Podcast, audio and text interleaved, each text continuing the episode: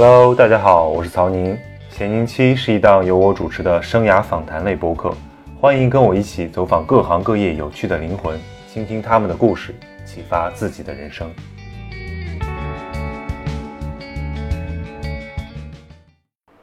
今天我们的嘉宾是马路记者、城市文化研究者徐明，他是资深的文化摄影记者，曾旅日八年，从工程师转行成为了文化记者。回国后，他从事上海市井文化的采写也超过四年，后来又与好友阿松共同创立了城市考古这个坐标于上海的独立城市研究团体。通俗的来说，他们的主要工作就是带领大家在上海的街巷去走入活生生的历史中。我和徐明早已相识。当时，上海五角场有一家品质上乘的独立书店被迫关门，我们不约而同聚在那里，策划了几场纪念活动。从那时起，我对徐明和城市考古项目就充满了好奇：是什么激励着他从日本一个衣食无忧的工程师，回国后义无反顾地投身了情怀事业？而一个项目好玩、有趣且意义重大，但就是不赚钱，这种项目在这个时代如何生存呢？定力又从哪儿来呢？存续国史，以启后人。虽是涓涓细流，假以时日，必成江海。从这个角度来讲，他的使命感名副其实，就像他们的公众号的标语：“与真理为友，与时间为敌。”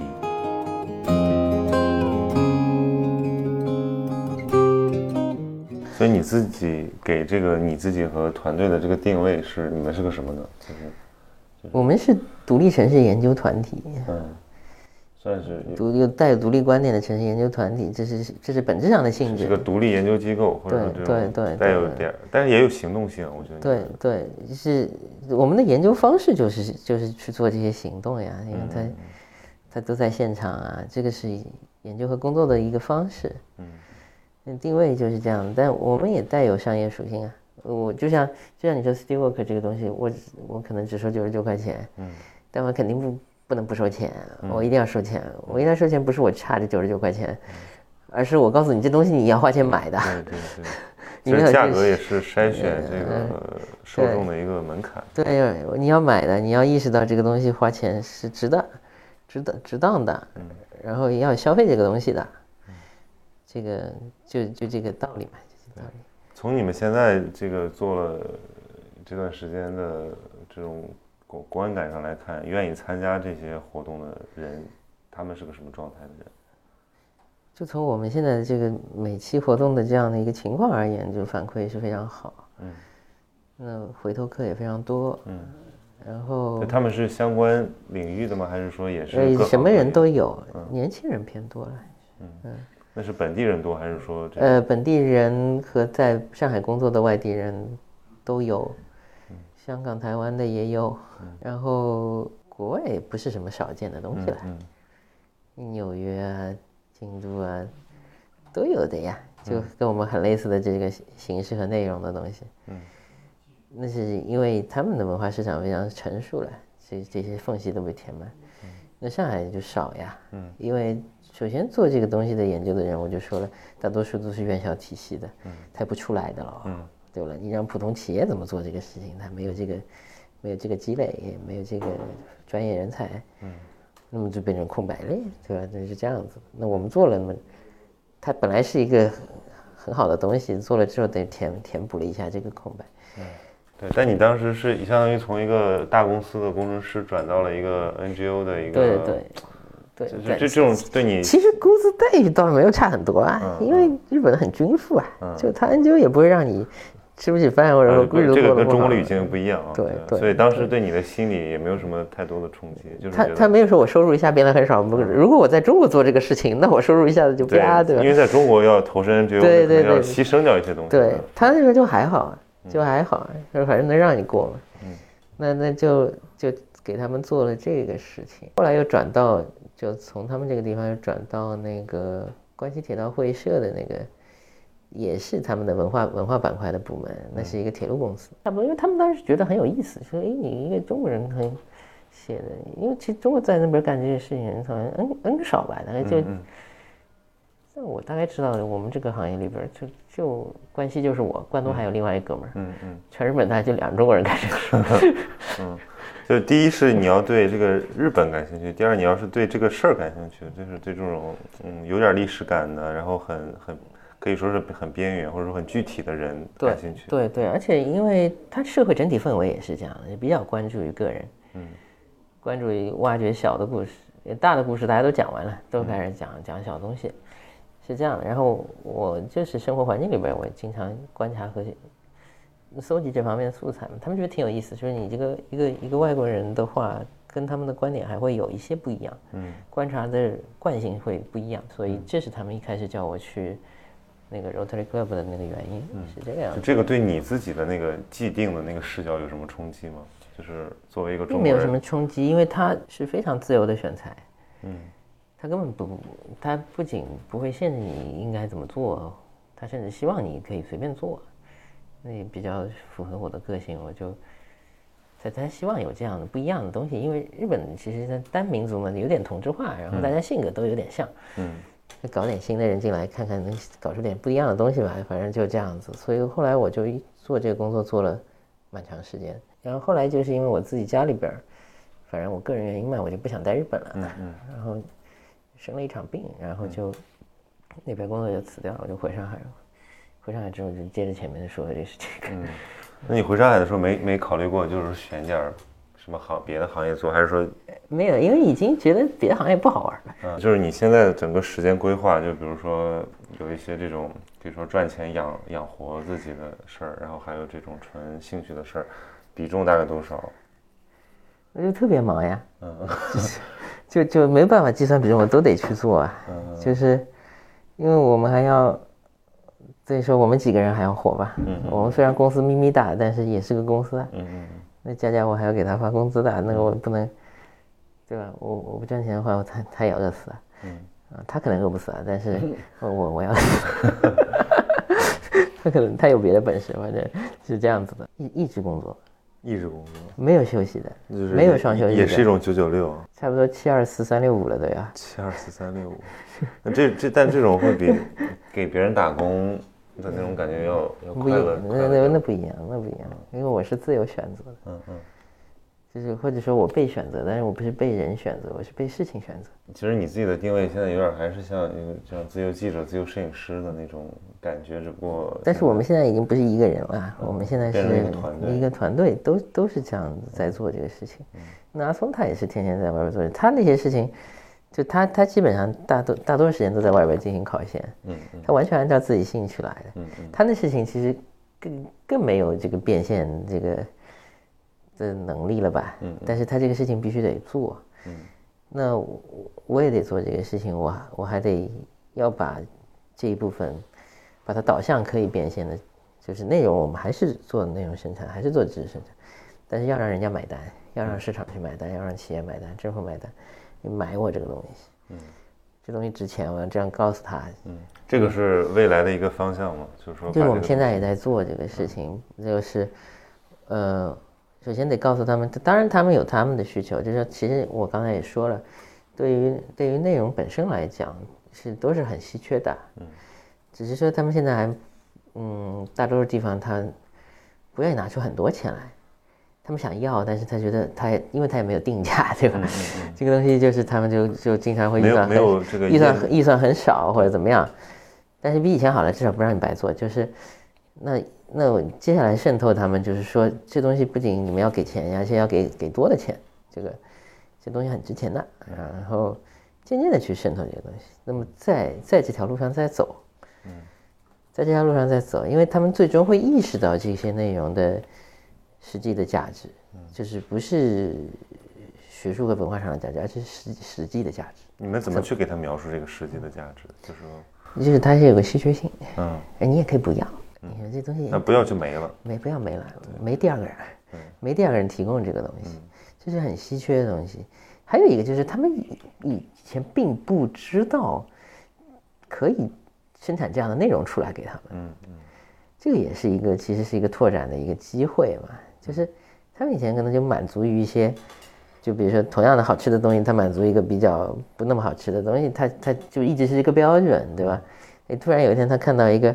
我操，这么好吃的东西，以前没有过嘛？然后，嗯，但是你这边能买到，他，他他愿意花多花钱来买这个东西，让他意识到这个东西不一样，它的价值在别的地方也拿不到，而且他将来会会更有价值嘛。就是说，就是对他们的宣传角度来讲，对他们的整个或者他们有更大的这样的一个事情而言，这个东西的价值可能会翻倍的话，他就愿意投入比较多了。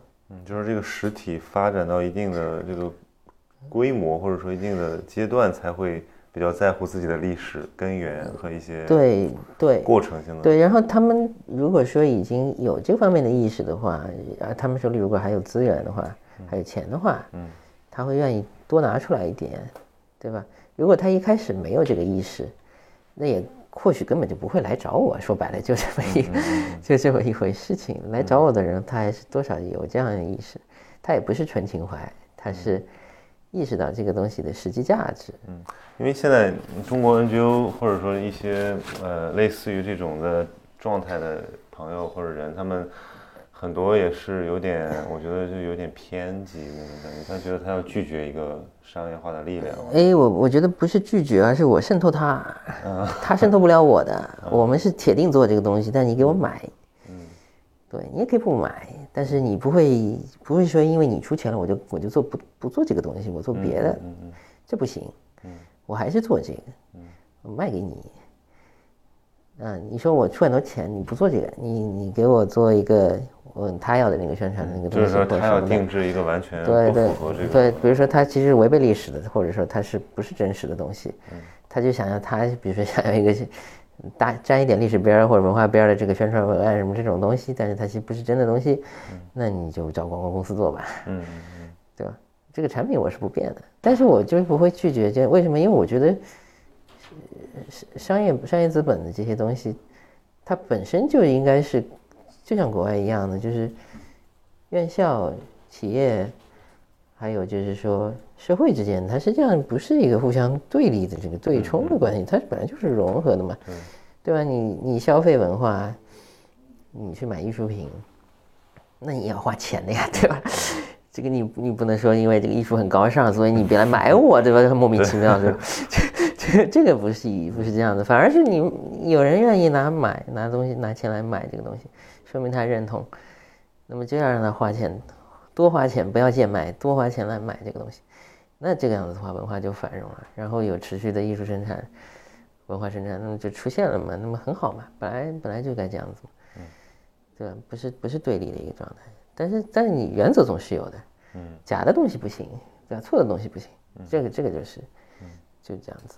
我我还有一个想谈到的，就是说，现在其实大家对这种城市探索的欲望是提高了，但可能大部分还停留于这种呃什么网红打卡、吃喝玩乐、看店。对他们的那种所谓的探索，其实是本质上是同质化的，是一个是一个这种商业世界造出来的景观而已。嗯，你说的很对，但是我也不反对这个东西，嗯嗯，因为它就是初级阶段而已，嗯，消费的初级阶段嘛，嗯，对不对？那没有初阶段，也没有第二阶段，对吧？所以讲这个我也不反对，虽然我自己是肯定不会去，嗯，但是你说你们都去网网红打卡，都去什么黑石呃什么黑石公寓，那么开了个书店，然后就哔哩吧啦大家都去，好像是个人就得去那种感觉。那么那么它实际上当然它有强烈的这个商业属性在里边儿，但是我不认为这是一个需要被拒绝的东西吧。就是说它它在现阶段它有其存在的。意义对吧？那你从商家来讲，他当然能赚钱是很好了。我也不会说这些人就很傻，我也不会就是就就很很鄙视这些人，就是说啊，你就是很肤浅，对吧？我不会这样说。他们已经是比上一个阶段的消费。对对对对，就像你说的那个，他已经进步了呀。对他已经进步。他已经知道我要追求个性化，我要小众。是的，是我就这么看这个问题的。可能我们在做这个后边的第二阶段或者第三阶段的事情，但是。普通人并不是这样子，他们可能还在消费第一阶段的事情，但至少是有第一阶段的，不是第零阶段的。那么之后他就会可以转化过来，再开始消费第二阶段的事情或者怎么样的。那那我不反对这个东西，但是我比较反对炒作了，就是，就我觉得炒就是本身你不够好，然后对对对，我比较反对炒作，就是尤其是你拿不客观和不真实的东西来炒作这个东西，我很反对。就说你炒作说黑石公寓怎么好怎么好，但你瞎鸡巴编着就不行了，对吧？嗯，你编的东西要是对，这就是老是去去消费人家乌达克，跟那一样的。嗯嗯嗯，就这个东西成问题，就是因为乌达克了，你这房子突然就翻了好几倍了，对吧？就是像几几百万的房子变成上亿的房子了，这个有点这个过分。就是说，因为这个跟讲句实话，它跟真实相差甚远。嗯，就是乌达克也没有那么值钱。第二是本末倒置了。就就是说，被商业所利用和消费这成分太多，它违背了违背了真实的这个真实的历史客观历史的一个情况，这个东西是我反对。对，有的时候就乱讲嘛，就标题党乱写八写。对，然后这种东西是有问题。这这个背后整个的结构因因素就是大家离现场越来越远，大家都是在网上查资料，然后在网上就是。因为网上资料没什么准的嘛，就就对你也明白哈，这个。这肯定是这样的，对吧？百度搜到的东西不能看，嗯，然后，嗯，包括写历史的部分也有很多乱写八写、以讹传讹，就是实在是太太不能看了。但是，但是就是说，普通人确实缺乏这方面的甄别能力，他没有办法，嗯，你他只能看到这个，他看不到原始的素材，嗯，那那我们在街上当然会跟他说很多很多真正的情况。我们自己也也要做这方面的研究，就是真正的情况是怎么样的。嗯，但是你说商业炒作、宣传，还有这个自媒体的这种运营号啊、流量号的这些铺天盖地的这些宣传，你说我们能够做什么对抗他们吗？其实也并不能。嗯，其实并并不能嘛，因为那个商业利益驱动在后边，他们那些团队拿着公司就是干这个的。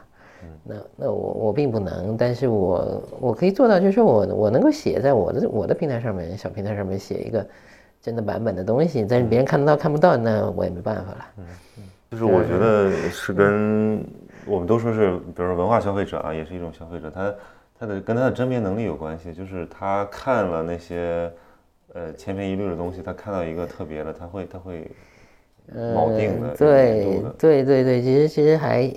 还可以吧，反正我前一阵子自己去了日本之后被回来被隔离，隔离两个礼拜我啥都干不了，对吧？不能出去，就在家里写文章，然后写了两篇之后觉得，诶，效果还可以嘛，就是确实有很多人看，然后确实有，呃，因为我们的其实那个号其实那个公众号粉丝其实少来，现在才才几千人对吧？三三千三千多人了，四千人还不到，就就这样子的一个。小小的一个号，然后还就能够转出去嘛，就说明这个东西还是被认可的，就真真实的东西啊，就是严肃的、客观的或者深入的东西还是被认可，写的有其价值。嗯，现在这个就尤其是当下的这个。中国人他会有一种以量取胜的啊，对对对，思维就认为说，哎，人多就好。哎，对，比如说我们你刚才讲到这个，我就想到大家的指标全是阅读量，什么转发量，但其实这个东西，呃，很很虚吧？说白了，就是可以很多都是也可以也是刷出来的，或者说它本身并不能代代代表你这个嗯产品的价值几何。嗯，这事情是没办法的，那就是问题就在于说这个。嗯，大众的甄别能力是有限的，对吧？就是它很容易被标题党吸引，这是客观是这样子的，是这样子的。因为这标标题党来讲，它只要你点进来就好了嘛，对了。如果说我看到一个标题党的，我也会点一下的呀，那我也不是也贡献了一个嘛，对了。但是但是你确实是会点进去啊，但是你你点完之后看了觉得它是错的不对的，你那时候已经没有办法反馈了，你给给他贡献了一个，对吧？你看了才知道他是不对的。那就这么回事情了。那你如果是按照这个来指标来讲，那我也无话可说。商业评价的指标就这个东西比较量化，比较直观。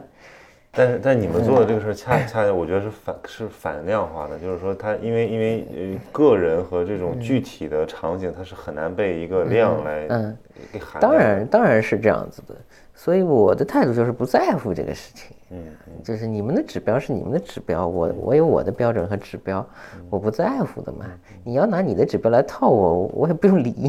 就是说，我也我也没什么卡死什么规定，我必须得转发多少，这个东西对我来讲，我就完全 totally 不 care 这个东西。嗯，就就这样就完事儿了呗。然后，嗯，然后该干什么干什么。嗯，对吧？你真相即使不被大家。现在不被大家看到嘛？你总要把它留下来，要要写出来真的东西。这这个东西至少存于世了，那有一天可能会到了后边或者哪天突然被认认认同到了这个价值啦，或者怎么样的，那那肯定会有这一天，对吧？那那可能很久远，那我也无所谓，对吧？那梵高的死了之后，那卖出天价，对吧？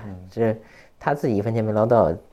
但是并不代表他这个画就不值这个天价，他值这个钱，嗯，他没捞到他也值这个钱，嗯，那就是价值呀，对吧？那一样的呀。那你们那个微信号有个签名，我挺喜欢的，叫这个与与真理为友，与时间为敌。对。但这个与时间为敌，呃，需要很强大的内心吧？就是你你说你不在乎，那我可能默默做了很很长时间这个事儿，那，你这反正。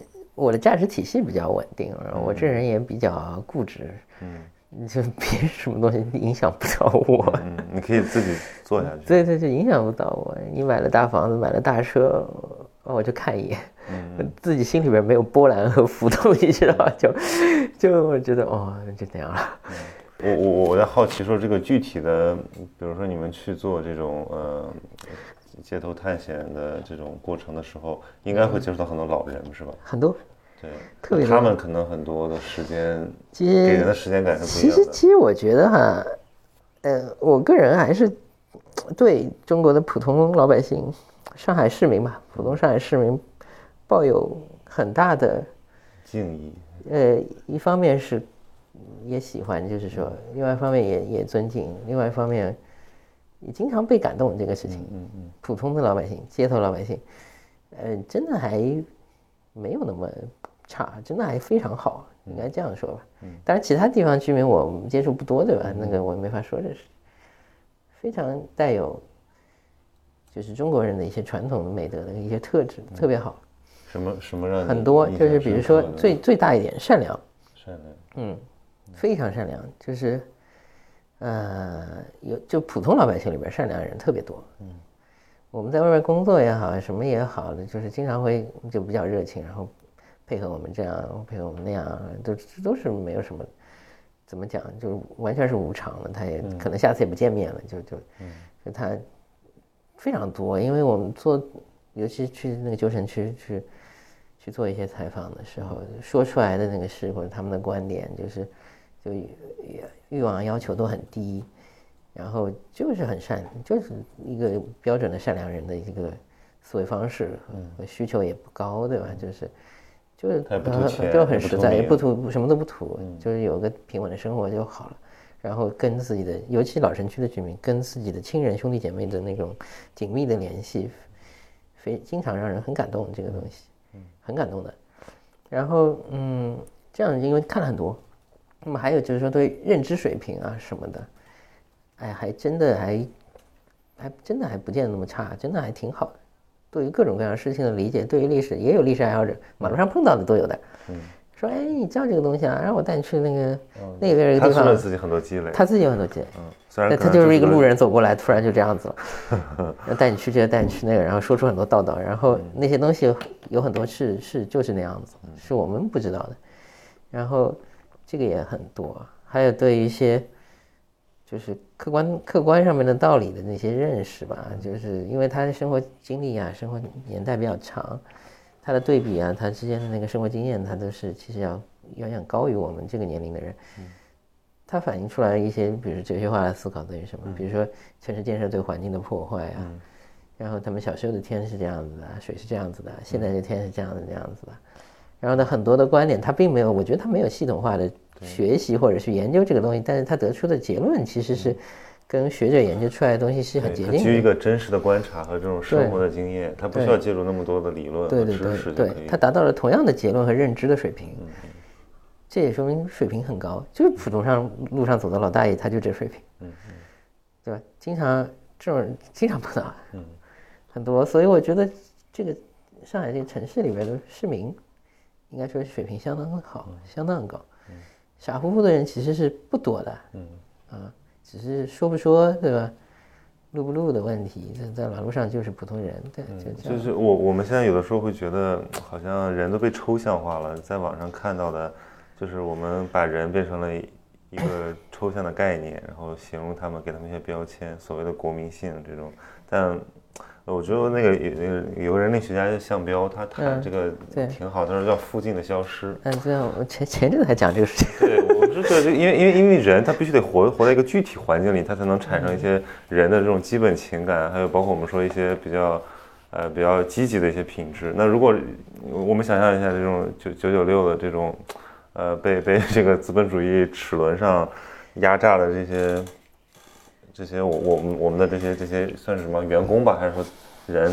社畜，社畜，对，社畜，他们他们那个情感就很很荒漠了呀，就是他他感受不到善意，他可能对一个外卖员他都可以大呼小叫，他也不在乎说人家是在服务我的怎么样。我觉得这个好像这个谈的有点远了，不过我觉得这个是应该是你们做这种。活动能够给你们带来一些潜移默化的影响。嗯，其实我们也是想渗透这方面嘛，就是我们的核心的操作就是，只有我们渗透别人，没有别人渗透。就是嗯，普通人也是，嗯，给他们渗透这样的一个观念，因为我们相信，就是虽然我不是经常说，但是我觉得我们的事事情，嗯，我们的事情就是民族之光，嗯。就是就是这么回事，我们就是民族之光。我们很小，但是我们做的事情，就是就是历史本身。然后这个东西需要需要有少数的人去做这个事情，所以就是核心非常硬，就是一非常硬核的一个东西去向周边缓慢的、非常迂回的，它只要不断绝，它就会有价值。非常缓慢、迂回和柔软的去渗透。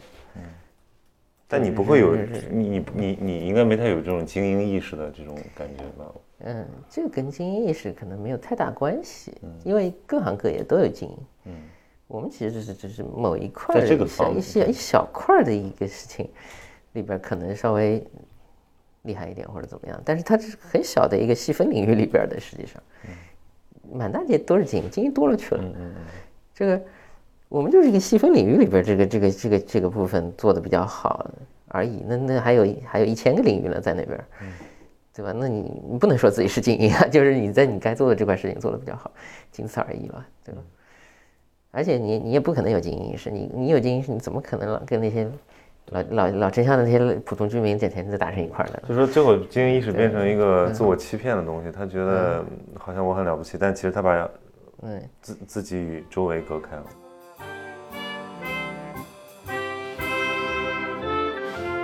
徐明是地道的上海人，生长于虹口区的他，目睹了自己熟悉的街区变得面目全非。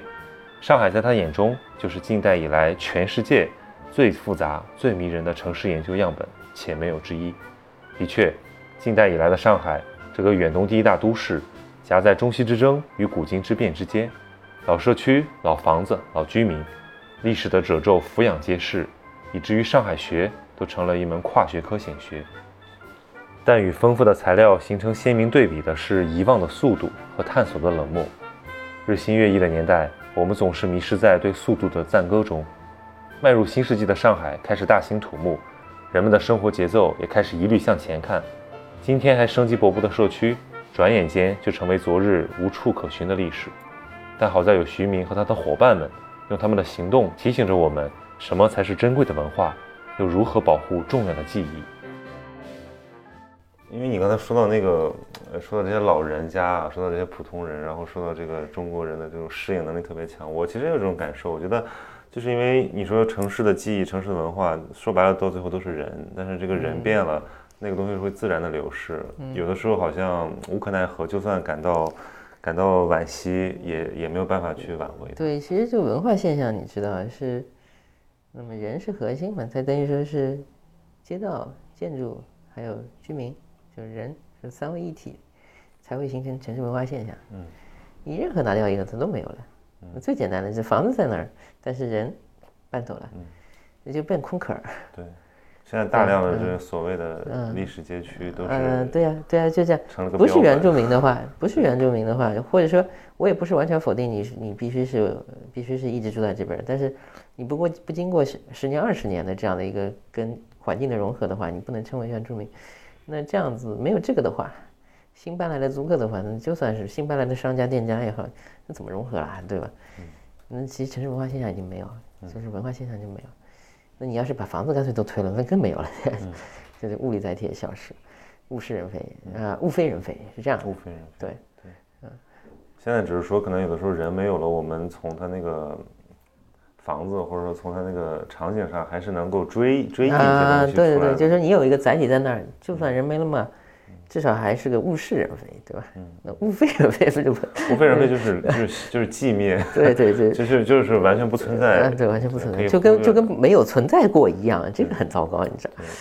那你们做的这个事情之后，让我对什么日日新月异这种词啊，产生了一种一种抵触心理，就是我我对，因为日新月异经常被大家当成一个正面词，但其实我现在觉得它带来很多困惑，就是如果因为首先新不等于好，嗯，异也不等于好，是，就是变化，嗯。变化并不太好，但是歌颂快速的变化，这个也很也很莫名啊，也很莫名，因为是，因为为什么？因为就是因为就是那个呀，效率至上呀，是功利主义的一个价值观的体现呀。他觉得有效率，觉得动，然后觉得变化这是好的，他没有觉得不变这个东西是好的，这很奇怪。不变和变都是中性的东西，为什么变化就是好的？对。好的东西不应该变吗？你变得不好，那不更谈不上好坏了，对吧？可能就更糟糕。反正都是功利主义的这样的一种价值观，嗯，或者说实用主义这种价值观，它的力量太大了，嗯，它力量太大，我们就去稍微撼动它一点，稍微松动它一点，就是提出一个我们认为正确的价值观，嗯。是是，差不多是这样的。所以刚才我问说什么人来参加你们这个活动，也是觉得这些人大家还是活在活在这个高速发展的时代，可是他们愿意呃稍微慢一点来关注一些这个东西，把自己的精力留给现实生活多一点。嗯，对啊，就是像像不要讲那个附近的消失这个问题，我觉得他讲的太对了，而且我们也一直在对抗这个事情，就是说你把他们得拽出来呀，拽到马路上面来，人人对人，脸对脸，对吧？然后。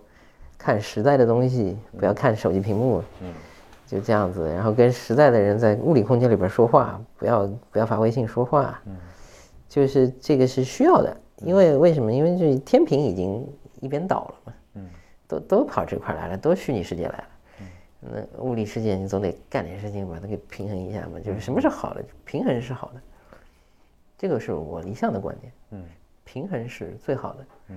就是你对这种新的技术的变化并不是很，呃，我觉得变化就是说，它最后如果导致的不平衡，这就是变化的结果。如果是不平衡，就是不好的。就是技术手段，我也我本来工程师，我从来不可能反对技术手段。嗯，那技术手段只是说你怎么用它的问题，对吧？技术真正技术也也谈不上有太多的好的技术和不好的技术。当然，有一些技术可能它先天性它就有一些不好的东西。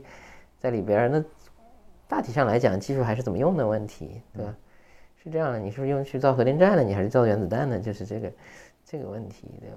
那你说，呃，技术革新当然它是必然会发生的东西，我不对它做好坏的评论评判，它是必然会发生的东西，对吧？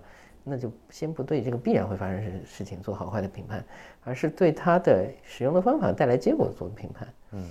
你评判的时候也是针对结果，而不是针对这个必然会发生的这个事实。嗯嗯，是这样子的。他用没用好，你可以批评他。嗯，但是并不是说这个东西诞生一开始就是不好的，就像电一样的呀。这种东西刚诞生的时候，它是个技术手段呀，对吧？刚诞生时候，人家就还嘲笑它来，这这这这这玩意儿有什么用啊？对吧？但但是它用的很好呀，对吧？然后大家现在。人类的生命等于延长了嘛？晚上我们可以干事情，可以工作了嘛？之前我们晚上只要睡觉，嗯，那么结果上是很好，它它用的很好。但是你用一个电去杵人家，现在就电死了的，那不是另外一种用法的。但是这种效率崇拜配合上这种技术崇拜，最后的一个结果就是我们现在生活的这个世界，大家觉得好像对是效率崇拜是有问题的呀。为什么高效的东西就是？嗯，不是，但现在也有技术崇拜，就大家会拥抱新技术，觉得因为因为尤其在我觉得在中国吧，就大家觉得科技这两个词本身就是非常这个这个这个这个高配，什么都要搞科，对，就什么有科技的加持，这个就是很有希望的，然后是改善我们生活的。当然，我觉得它是改善，嗯，就是它不要被过度的，就它不要太不平衡，嗯，它是改善，但是还有别的东西也能改善，嗯，然后。它需要被平衡，就像一个好吃的东西，你也不能吃吃太多呀，吃太多不是你的胃受不了了吗？日本这方面做的是比较好的，它一方面又已经进入到后现代了，一个被技术笼罩的社会，但另一方面它还是很对。很渴望的那种，它就是对，他们在精神层面是这样，而且他们在物理层面也是这样，他们会用很高的科技去还原一整个的这样的一个历史街区，精确的还原。他他利用用了很多高科技的手段，嗯，但是他最后做出来这个东西是为了让它和几百年前是一样的，嗯，就说他还是看重那个东西本身的，对对对，所以他实际上是技术更多的是认为他认为是一个手段，那个技术本身，技术是必然的也是必须的，但是它是个手段，它并不值得把一个手段捧得很高，作为一个价值观这不对的，嗯，那价值核心的价值观还是，返璞归真的这样，或者我们对历史的崇敬，我们对文化的崇敬，我们。把这个东西用技术能恢复起来了，嗯，让更多的人可以看到，可以享受到，那么这个是一个平衡，嗯，那么平衡就很重要呀。所有事情都是这样，我觉得，嗯，因为我是觉得忘记这个事儿太可怕了，就是呃，你你说你我们涓涓细流一直在做这个事儿，然后有一帮人聚在这儿可以，但是在某些嗯，比如某有有些城市啊，它可能就断了。然后一断就就大家再也不知道这个东西因为断太多了，嗯，这情况太多了，说说都是泪，对吧？你像整个杭州现在还哪里看得出什么六朝古都的这种，对吧？对，那个情况它完全变成一个支付宝的城市了，是吧？全通都没有，什么都没有。西湖要是能填掉它，西湖都给你填了，嗯就就这么简单，嗯，什么都不剩了，那就忘的会忘得很彻底。但是现在歌颂歌颂杭州的是把它当成网红之都、电商之都，当成一个呃，对啊，我就觉得很莫名其妙呀。就是说，它完全是被一个功利主义驱动的结果啊。嗯。杭州倒推十年、二十年，它哪有什么网红电商这种东西？嗯嗯。对吧？但是杭杭州作为一个历史名城，它有上千年的历史，你用这二十年的历史去替代前面的上千年的历史，这太可笑了。这。太太扯淡了，它也是不可能它只会遗臭万年这个东西。嗯，但是你怎么去恢复之前上千年历史呢？都给你都给你弄完了，拆完了，那那这个是个决定决定性的错误啊，这是一个非常大的罪过。等于讲，那那就为什么没有平衡呀？大家一边倒的这个整个杭州城市就我马云的就就支付宝城市完事儿了，就是极度的不平衡能造成的结果。我当时去找过那个阮一三，嗯，就是他是做古建筑保护的嘛，对，他说不拆很重要，就是说你当时要拆了它，然后换点小就卖地啊什么蝇头小利，嗯，但是你留个三十年，你发现哇这个东西值大值大钱了，比如说你看看看苏州就还好，那你像像像福州就拆的一塌糊涂了，嗯。对，包括他们当时很多故事嘛，什么救救下很多古城、平遥这些。平遥对平遥他干的。对对，如果如果如果如果拆了，你现在再去恢复它，就没有实物了，没有恢复的可能性了，就是它原真性丧失了。嗯，这不可能做到的。那那除非你的技术手段极度高，但是这差得远了。我跟你说，这个技术手段现在国内这个是，他从开始拆这件事情本身就体现了他的技术水平的低下。别人首先，国外都是首先能保则保，能不拆就不拆。嗯，实在是消失了很多年了，想要恢复的话，也是用很高的技术手段去达成这个问题。你有的东西它是绝对不可能拆掉再重新修的。那我们这样的事情干的太多太多了。嗯，做这个事儿久了，会让你对那种很快的东西，或者说很效率化的东西产生一点点嗯对抗拒吗？这个东西就是不平衡。嗯，又要快又要好。是做不到的，嗯，所以你宁愿慢下来。对的，好比较重要，嗯，要快要好是理想，理想的状况是做不到的，对吧？做不到，要好要快要好要便宜，这不现实，这是违背自然规律这东西，嗯，快就不可能好了，是事实证明就是这样子的。你写一篇文章，用两天写出来和用一一个礼拜写出来。绝对是有质量差别的，不可能是一样。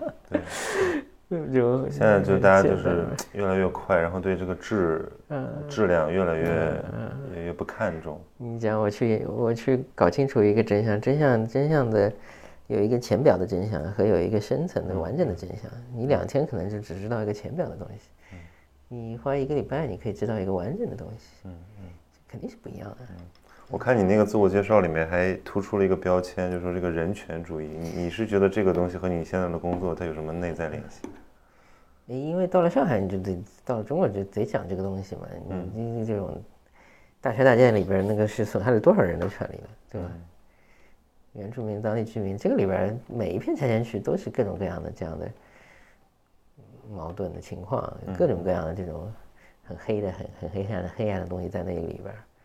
所以就会因为老是去接触这样的人群嘛，你自然而然会有这样的一个标签，觉得就是贴在我自己身上的。嗯嗯。你说真的去跟他们一起去维权这什么的这种事情也经历也跟了，也就经历的挺多。嗯嗯。但但是没什么效果哎，其实是最后是不可能不可能赢得了共产党。嗯。但是嗯。但是你这个标签总得摆在这边，你态度摆在这边，就这么回事。对，就是我我不合作，我我改变不了你，但是我也不不不不要被渗透。对，我不合作，反正我标签摆在那边，就人不是阿猫阿狗对吧？就是把你关起来，给你吃你就吃，让你睡你就睡，不是这样子的对吧？人本来这都是人的权利，这是人基本的权利对吧？你你不让我说，我涂在墙上；你不让我涂，我还是要涂，这是我基本权利对吧？这个是生下来我就有这个东西。你们你们接下来就是有没有那种长期一点的规划？比如说，慢慢的要实现一个什么共同目标？既然已经是一个团体了，长期的没有，不知道，真没有。但一直会延续下去，是真没有，算是个长期目标。我是想，近一先搞定这一年的事情，让我们先一年一年的事情先活下去。而且我们这这，但是我觉得就现在还挺不错的。嗯嗯，至少今年我们能活下去。嗯，因为我前两天前两天签了个项目，然后今年能活下去，那么这一年就搞定了。那我我就会很担心说，哎，万一哪一天，比如说你因为某个事儿什么心生厌倦，然后你说，哎，我我们不做了，有有这种可能吗？嗯，没有，没有。嗯，要这样的话，这事情到不了今天。嗯，早就不做了，是吧？因为我我我现在在媒体也做了这这几年，有个很强烈的感受，就是说好多问题讨论讨论来讨论去，差不多，而且一直在那儿，然后病根不解决，没有行动导向。对，就是呃，你要不然就是说啊，你去解决问题，要不然就是说你号召一部分人解决问题，或者说提醒那些能解决问题的人去解决问题。但是现在，尤其说现在这种自媒体的状态下，这个属性变得越来越弱，大家都是嗯看一看，喷一喷，议论一下，然后就就让它划过去了。然后等下次同样的问题再出现的时候，大家说怎么还是这样？就只有愤怒，然后没有行动。对啊，所以还是行动导向，因为你事情要做出来的，对吧？那么文章要写出来的，对吧？照片要拍出来的，这个都是行动导向。你讨论嘛，适可而止。大家啊，懂的人你也不用跟他讨论，就直接就去了，走了就这样子。对，我跟阿松就不讨论，就是。去哪去哪去哪干嘛干嘛干嘛，就全事务性的东西，就是这样子。去哪去哪干嘛干嘛，就就都这样不讨论为什么要去这儿，不需要说的这个事情，就就整天这样，所以很忙的，很忙。但你得让让让别人理解你，它还是有个过程嘛，是吧？嗯，理解嘛，我们也有让别人理解的方法。那么还有一种让别人理解你的方法，就让人家看你在干嘛，嗯，他就知道了，也用不着说很多了，嗯，对吧？我跟你说一百遍，不如说。不如来一次，我们来来来去去干一次呀！对，到时候下次报报名参加是一个活动。